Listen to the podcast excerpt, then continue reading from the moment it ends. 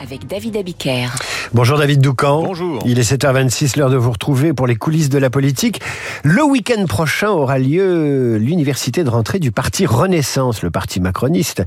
Ça se tiendra à Bordeaux, au menu l'Europe, l'Europe et encore l'Europe, comme disait le général de Gaulle en sautant sur sa chaise. Vous avez ce matin, David, des informations sur la stratégie du camp présidentiel dans les prochaines élections européennes. Oui, tout est prêt, euh, sauf la tête de liste, et cela fait partie du plan. Le parti présidentiel désignera son chef de file pour les européennes en janvier, pas avant, pour deux raisons. D'abord, inutile d'exposer quelqu'un maintenant alors que la rentrée est délicate pour le gouvernement entre budget et immigration. Ensuite, il est urgent d'attendre de savoir quelles options Emmanuel Macron voudra pousser lors du mécano bruxellois qui suivra le scrutin avec le renouvellement des fameux top jobs euh, comme la présidence de la Commission ou celle du Parlement européen. Car les choix du président en la matière impacteront le casting pour la tête de liste. Tout est donc affaire de tempo. D'ailleurs, dans les coulisses du pouvoir, un commentaire fait consensus. Jordan Bardella aurait commis une erreur en se lançant dès le mois de septembre dans la bataille.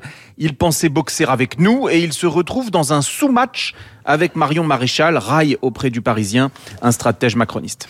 Mais temporiser ne veut pas dire que Renaissance ne prépare pas cette campagne. Exactement. D'abord, sur le fond, le camp Macron est le seul à être clairement identifié comme pro-européen. En 2019, il y avait aussi les Verts. Mais aujourd'hui, puisqu'ils sont empêtrés dans l'alliance NUP avec LFI, leur message européen est forcément brouillé. Et ce, même s'ils ont rejeté toute idée de liste commune. Renaissance et ses alliés font le pari qu'il y a un peu plus de 25% des Français qui restent attachés au projet européen. Donc le message sera simple. Si vous aimez l'Europe, il n'y a qu'une seule liste qui l'aime aussi, la nôtre comme nous le disait récemment une huile du parti. Voilà pourquoi l'événement du week-end prochain à Bordeaux a été nommé Campus européen, avec pour invité d'honneur Ursula von der Leyen, présidente de la Commission, et épouvantail pour les eurosceptiques, histoire d'installer le match dès maintenant. Et puis, ce campus sera le coup d'envoi d'une campagne à bas bruit en attendant janvier. Par exemple, avec ce livre noir concocté par les macronistes de Bruxelles et tiré à 7000 exemplaires, qui vise à étrier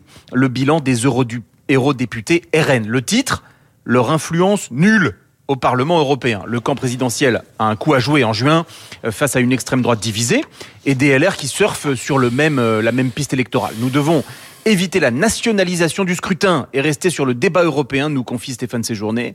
C'est en effet à cette condition qu'il pourra atteindre l'objectif politique que lui a fixé Emmanuel Macron la première place. Ils vont en avoir du travail, les Européens convaincus. C'est l'Europe centrale qui vacille aujourd'hui avec la dynamique populiste en Pologne, en Hongrie et peut-être en Slovaquie.